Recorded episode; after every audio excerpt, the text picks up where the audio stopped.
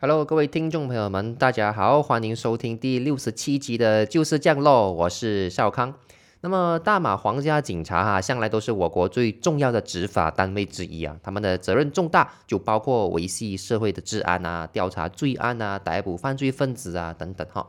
虽然他们的工作非常值得我们尊敬，但是警方内部呢，偶尔也是会出现一些知法犯法的害群之马哈。比较常见的呢，就是包括呃对一些报案者态度不友善啊，或者是收高利率的。啊，或者是和黑社会或者犯罪集团去勾结等等哈，那么这一些害群之马呢，就会间接的造成民众对警方的一种不信任感呐。那么今天要分享的案件呢，就和这样的警方的害群之马有关。警方就涉嫌非法拘留一名马来男子，并且在扣留期间呢，去殴打这名马来男子的。那么男子在获释之后呢，就起诉警方非法禁锢，并且要求赔偿。而案件呢，也从高庭一直打到最高的联邦法庭，成为我国的标杆性的判决之一，那就是哈迪非法禁锢索赔案。那么故事的源头哈，要从二零零八年十一月二十二日说起哈。当天在凌晨三点半左右呢，马来男子哈迪正在和他的朋友马南啊，在马六甲的一家茶餐馆去喝茶、吹水之类的啦。忽然间呢，马南就收到一通电话。电话的另一方呢，就宣称自己是一名警察，询问马南是否有涉及一宗刚刚发生的袭警的案件，就是袭击警察的案件。他就要求马南呢到警局去协助调查。那么马南在挂断电话之后呢，就决定跟从指示呢，呃，去警察局走一趟啦。哈迪作为他的朋友，也是说，哎，我们一起去，我就陪你去。那么哈迪跟马南到了警局之后呢，马南是自己进入。警局去寻找那个相关的警员去进行报道了，而哈迪呢就在警局的 guard house 那边等待着啦，还没有打算要进去的，可能是因为他当时穿短裤不能进去吧，我们不知道啊。呃，当就等待了半个小时之后呢，就有警员出来，他就找到说，哎，你是哈迪是吗？呃，你跟我来这个地方，他就把哈迪带到警局的某个房间，呃，面对警员的问话呢。哈迪就坚持自己是没有涉及所谓的呃袭警的案件，就是他们在调查的这个袭警袭击警方的案件。但是忽然之间呢，在电光火石之间，哈迪就被蒙蔽上了双眼，他的衣服也被脱光，然后就是被被房间里面的警察呢就一顿暴打的那一种，啊，就是一切发生的太忽然了，我们也不知道发生了什么事情，反正这个判词是这样子写的。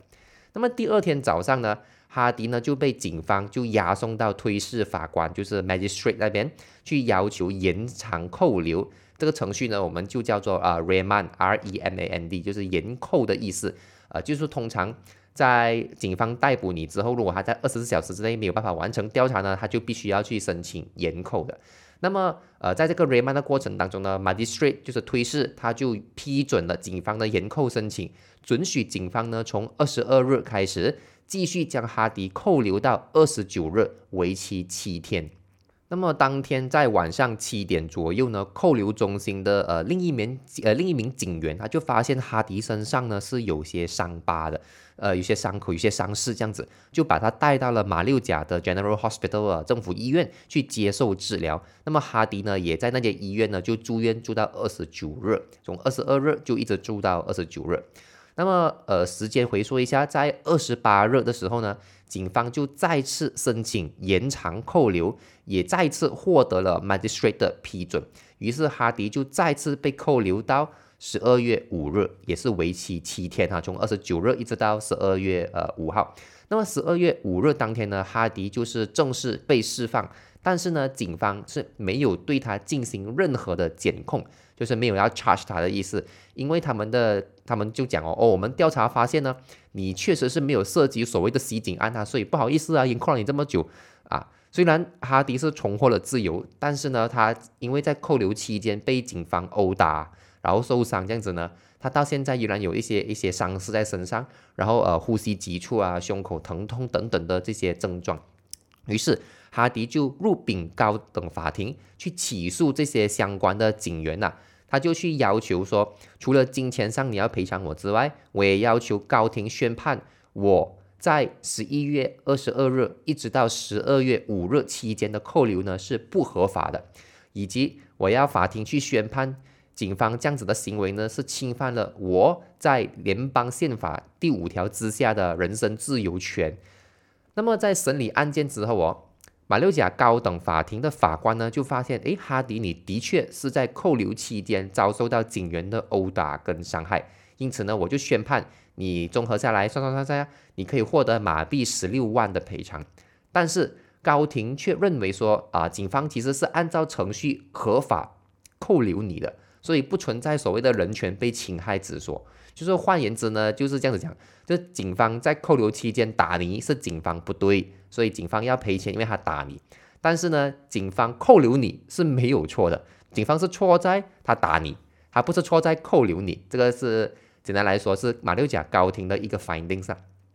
当然，这样子的裁决呢，哈迪本身是很不满意的。他第一，他认为赔偿金不够，才十六万，怎么可能够呢？第二，他觉得他被拘留这件事情呢，他的确就是不合法的，就是你帮我关了十四天，然后你跟我讲你没有要 charge 我，这样就是就是很有问题，所以他就从马六甲高庭呢就上诉到呃上诉庭去 court appeal。那么上诉庭在聆听过双方律师的陈词之后呢，他就宣判哈迪你因为被殴打所获得的十六万的赔偿金呢是合理的，就是他觉得十六万是 OK 的，他不会。啊，不会再加钱给你啦。但是上诉庭却表示，哦，啊，哈迪你在十一月二十二日到十二月五日期间的这段扣留呢，确实是一种非法扣留来的。进而呢，既然它是非法扣留，就等于他侵犯了你的人身自由。所以呢，上诉庭就追加赔偿金，加多一个十万给你。呃，一个就是之前十六万是否伤害你的赔偿啊，这样现在这个十万呢是侵犯你自由的赔偿。就是无端端要多给一笔十万元哦，警方方面当然是不不同意，他就继续上诉到我国最高的联邦法庭去。那么联邦法庭在这个案件里面需要决定的一个问题就是，那如果推事就是 magistrate 是根据刑事程序法典的第一百一十七条之下拘留这个人的话，那么这个人可不可以追讨受到非法禁锢的呃这个呃赔偿金呢？啊，非常呃，非法禁锢呢，就是英文所谓的 false imprisonment，呃，for 呃，非法扣留你的意思了。那么联邦法庭怎么审理这个案件哦？首先，他把哈迪的整个时间线呢切割成三个阶段，方便大家理解。第一个阶段呢，就是十一月二十二日一天罢了，就是哈迪被逮捕的那一天。第二个阶段呢，是十一月二十二日到二十九日，也就是哈迪被延长扣留，但是住院的。七天，那么第三个阶段呢，就是十一月二十九日到十二月五日，也就是哈迪第二次被延长扣留的七天啊，所以是一天、七天、七天，所以是三个时期。那么首先来看第一个阶段，也就是哈迪被逮捕的那一天呢。那么哈迪的律师团就说啊，这个逮捕本身是不合法的。因为哈利只是陪他朋友去协助警方调查嘛，而且他当时在在盖号上面等，忽然间就被逮捕了，这个根本就是一个不合法的逮捕。但是联邦法官呢，却就指出哦，哎，你这个东西哦，你这个这个这个 issue 哦，你在 High Court 跟 Court Appeal 就是高庭跟上诉庭的阶段呢，你都没有提出过这个 issue 的哦，所以你不可以在呃最后的上诉，就是不要来到 Federal Court 了，你才来第一次去提出这种新的 issue 啊，你是不可以这么做，所以他就没有理这个呃这一天到底有没有呃和非法扣留的这个议题，其实。联邦法庭这么做呢？它其实你乍听之下好像很不公平，是不是？不过呢，这是为了符合程序正义的。就是我们在民事诉讼里面呢，你所有要审理的 issue 那那些议题呢，都必须是从诉讼的第一天呢就摆在台面上去，让对方知道，也让法官知道。说对方知道之后，对方可以去呃针对这个 issue 去进行相应的准备，包括证人啊、证据啊、证词啊，还有这些呃 authorities 啊、书面陈词这些，就是。第一天你就要让所有的 cards 都要打在打在 table 上面了，呃，不可以等到最后一天来才来 ambush 人家说，哎，我有这个新的议题要提出啊，这是一个违反程序正义的事情。That's why 啊，Federal Court 呢是不理会这样子的一个 argument 的啦。那么接下来呢，呃，联邦法庭就要去开始探讨第二阶段的扣留以及第三阶段的扣留，就是那七第二第一个七天跟第二个七天。那么他就发现了，这两个扣留呢都是推事庭 magistrate 按照其刑事程序法典第一百一十七条文做出的命令。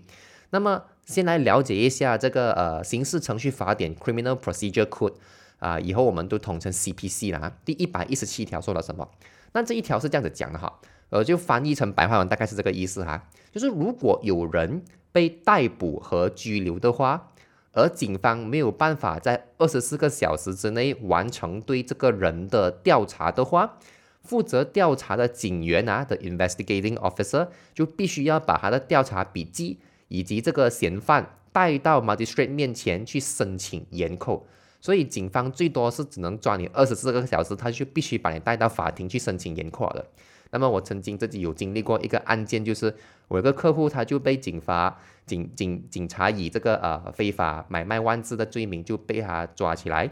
然后呢在 lockup 里面，警方就跟他讲，如果你不快快认罪的话，我就扣我就在这个监狱里面扣留你扣留七天。那这个我的客户他其实也是第一次这样子经历到这样的事情，他就完全不知道。啊，他就很紧张。后来我是我，我是我跟他讲说，他最多只能抓你一天，他就必须把你带到法庭上面去申请延扣了。啊，说这是一个小小知识点啊。那么呃，就是二十四小时之内，如果没办法完成调查，必须要去申请延扣，而且必须要是由那个负责调查的警员，他还要把那个调查笔记带去 magistrate 面前申请延扣。如果这个嫌犯他涉及的罪行呢，是会被判少过十四年监禁的罪行的话，第一次延扣呢不能超过四天，第二次延扣不能超过三天。如果嫌犯涉及的罪行呢是那种会被判死刑的罪行，或者是会被判坐牢多过十四年的罪行的话，第一次延扣不能超过七天啊，第二次延扣也不可以超过七天。那么呃，刚我们提到说你延扣的时候呢，你必须要有这个上交这个调查笔记嘛。那调查笔记呢，其实也是有一个严格的规范还有格式是需要去遵守的。呃，这些格式跟规范呢，就写在 CPC 的第一百一十九条里面了。他说呢，这些日记呢是必须要每天都有一个记录的啊，所以他们叫 investigation diary 啊，每一天都要写的，好像好像日记这样子啊，去记录你这个延期呃呃延扣令的时间，你几时开始调查，你几时结束调查，你调查过什么，你调查过哪一个地点，你调查过什么的记录，有什么样的一些 note，全部都要放在这个 diary 里面，然后去呈给 magistrate 来申请延长扣留的。那么这一份笔记而是一定啊，是 mandatory requirement，是一定要带到推事庭面前，让 magistrate 呢可以知道案件的调查的全貌还有进展。不然的话呢，就是如果你去到 magistrate 面前，嫌犯在，但是笔记不在，是不可以允许你延长扣留的啊。就警方必须要在这份笔记本里面呢，透露他们目前所知道的所有的调查结果，必须毫无保留的让推事庭去知道。方便推事可以去进行一个判断，要不要延长扣留？就警方必须要呃不能有保留了，就是他一定要讲一百 percent 他所知道的事情，而不是他们认为啊推事只需要知道到这边就够了啦，不不能这样子做的哈。而且这一份笔记呢也是必须要清楚的写出。呃，有没有合理的理据来延长对嫌犯的扣留？因为呢，这个东西是涉及人身自由啊，人身自由呢，其实是啊宪法之下赋予的基本权利之一。如果没有跟着法律的话呢，是不能够随意剥夺的。所以这一些程序就很重要，你必须要有那个呃 investigation diary，diary 里面呢必须要有办法告诉推事我所有的调查记录，以及我为什么还需要。在呃延期去扣留他有什么必要性嘛？那么联邦法庭就发现了，警方在申请延长扣留的时候，以及这个 magistrate 在批准扣留令的时候呢，都没有遵守这些相关的法律条文的哦。啊，怎样没有遵守呢？因为我们刚才讲过了吗？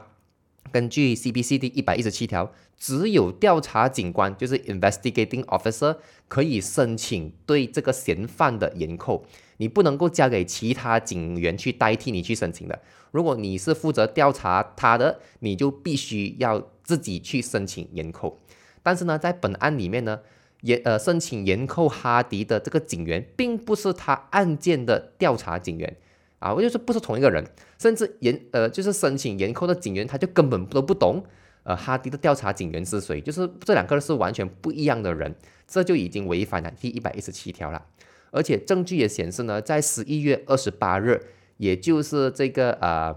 呃第二次延扣的前一天哈，其实根据这个 investigation diary 呢，呃以及根据这个呃后来在法庭上面所提成的证据呢，他们发现了警方其实已经在十一月二十八日的时候已经得出调查的结论，就是在所谓的他们调查那个袭击警方的案件，这个袭警案发生的时候啊，哈迪根本就没有出现在案发现场，而是在另外一个地点，所以他当初是不可能跟这个袭警案有任何关系的。这是警方在二十一月二十八日就已经知道的结论，但是这个调查结果跟结论呢，却没有告诉推事庭，也没有被写进。调查笔记里面，警方是没有把这个 finding 给写在里面，也没有让推事知道这个 finding 的。换言之，警方在申请第二次延扣的时候哦，他不仅没有如实的告诉推事所有的调查结果，他也特地不懂出于什么原因啦，他特地去隐藏了这个这么关键的调查结果。就是如果已经在十一月二十八日，我们就知道他根本跟案件无关的话。警方为什么还可以申请多扣留他多七天？而且如果推事也知道的话，他应该也不会允许他呃允许延长扣留多七天的。所以在这个案件里面，警方故意收收埋埋，故意收起来这个关键的调查结果。推事呢，其实根据这个记录，他也没有严格的进行询问，说你为什么还要多七天这样子？他就随随便便这样子颁布了这个延扣令。所以联邦法庭的结论是呢，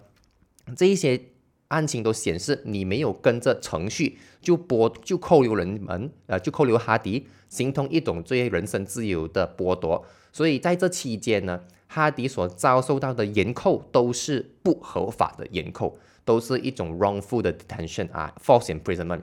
那么警方在这个时候他也很聪明哈，警方的下一层回应就是呢，诶，我们警方其实也是按照推事庭的严扣令来做事情的吗？就是 magistrate 给了我们这个 remand order，我们也是跟着这个 remand order 做事情，这是公事公办来的，所以你不能找我们的麻烦，你不能够过后来来来起诉我们。那么警方之所以可以这么的呃淡定讲的这些东西呢，是因为他们有一个法律依据，呃，就是警察法令第三十二条啊，这一条讲什么呢？它的挡箭牌，警察法令第三十二条，他就说如果警务人员是根据那些相关机构所发出的批准或者命令来进行某个行为的话，而如果有人针对这个行为对这些警务人员发起诉讼，法庭的裁决必须是要对警务人员有利的。哈，就是简单来讲，如果警方是根据 order 做事情，你是不能诉他，就算你诉他，法庭也是要也是要判这个警方赢。这大概那个白话文大概是这个意思啦，呃，就是对于这样的一个挡箭牌呢，运用在本案里面，他就讲说，警方我们也是跟着这个马吉税的严扣令做事情，严扣这个马吉税给了他给了我们总共十四天，我们就扣他十四天哦，你不能输我啊，你或者他输我，你也是要判他输的，这是他们的挡箭牌啦。那么对于这样的挡箭牌呢，联邦法庭啊，真的是一点面子都不给这个警方哈，他就直接讲。在这个情况里面，第三十二条是不能够用的。为什么呢？哈，因为在本案里面呢，你们警方很明显是以延长扣留之名实行殴打嫌犯之实，也就代表着警方你是滥用了刑事程序法典之下的严扣程序来去殴打，甚至是非人道的对待哈迪的。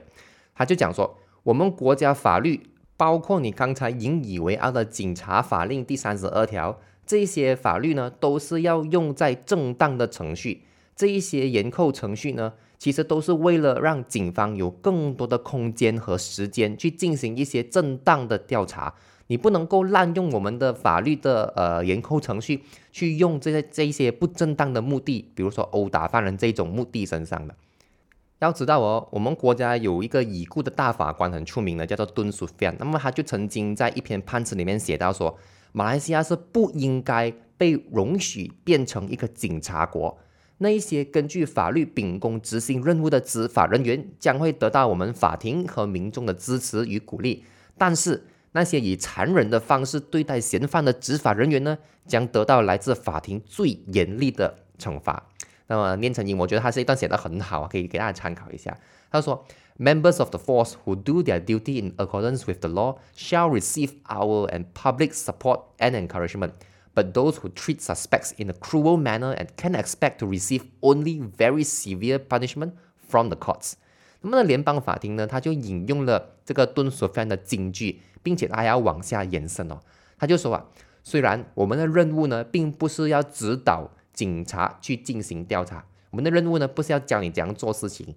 但是 这不代表我们对于警方在拘留所里面的暴力行为呢可以视而不见。在这个公民意识越来越高的年代呢，难道我们法官就应该袖手旁观，去宣告自己对这样的不义行为是束手无策的吗？我们就要法庭就真的是一点功能都没有吗？错，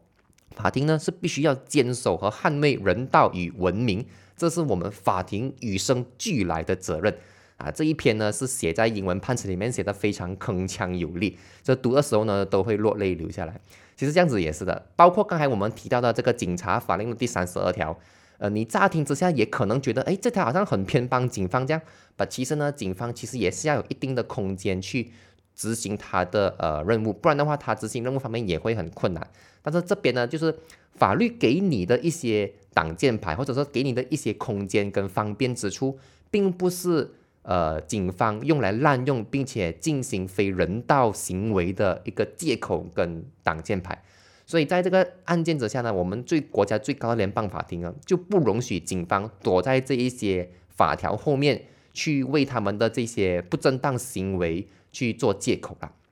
那么综上所述呢，联邦法庭是认为啊，你们警方的两次申请的扣留都是不合法的，而且违反刑事程序法典。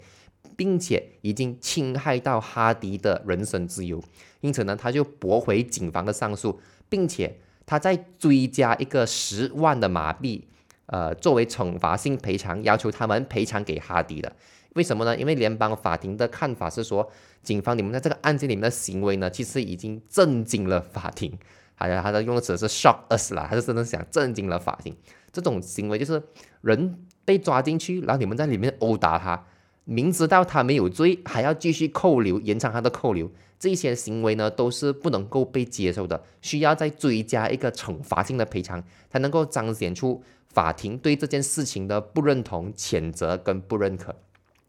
好，那么这个案件呢，之所以会这么的有标杆性行为，呃，标杆性的 effect 啊，是因为这个案件呢，它就再一次的声明了我们人民的人身自由以及掌握权力的执法单位。必须要更加谨慎跟慎重的去对待人民的呃宪法所赋予的人身自由权利，就你不能够躲在这一些法条后面去 cover 你自己的一些滥权的行为哈，呃，包括这些，接着这样的一个判决呢，对公民社会来说是非常有必要的，因为其实我们在马来西亚呢，呃，你不喜欢也好，确实是有很多发生在呃拘留所里面的死亡案件或者是受伤案件。啊，之前。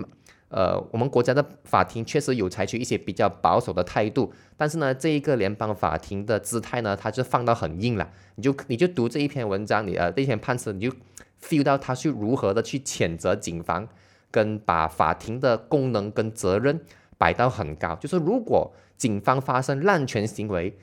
法庭的责任是责无旁贷的，一定要去纠正跟谴责这样子的行为。所以这就是对我们公民社会来说非常呃具有时代跟进步意义的法庭判决，这也是我们为什么说联邦法庭在形塑我们国家法律的方向方面的角色呢是至关重要的一样。好了，那么这一期的内容就到这边就结束了。如果你觉得还不错的话呢，就欢迎来到我们的 Buy Me a Coffee 打赏链接呢，给我们一些小小的打赏，鼓励我们做出更好的创作。又或者你可以到我们的 Google 呃。Podcast 或者是 Apple Podcast 或者是 Spotify 去给我们一些好的 rating 或者是评语，甚至你可以来到我们的 IG follow 我们，或者推荐给你喜欢呃有相同兴趣的朋友，就是你塞车的时候听一听啊，自我增值也也是一种不错的一个选择。不然的话呢，来听我们讲节目的时候一些冷笑话也是蛮不错的啦。好，嗯，非常感谢你的收听，我们就到这里为止，下一期再跟大家见面啦，拜拜。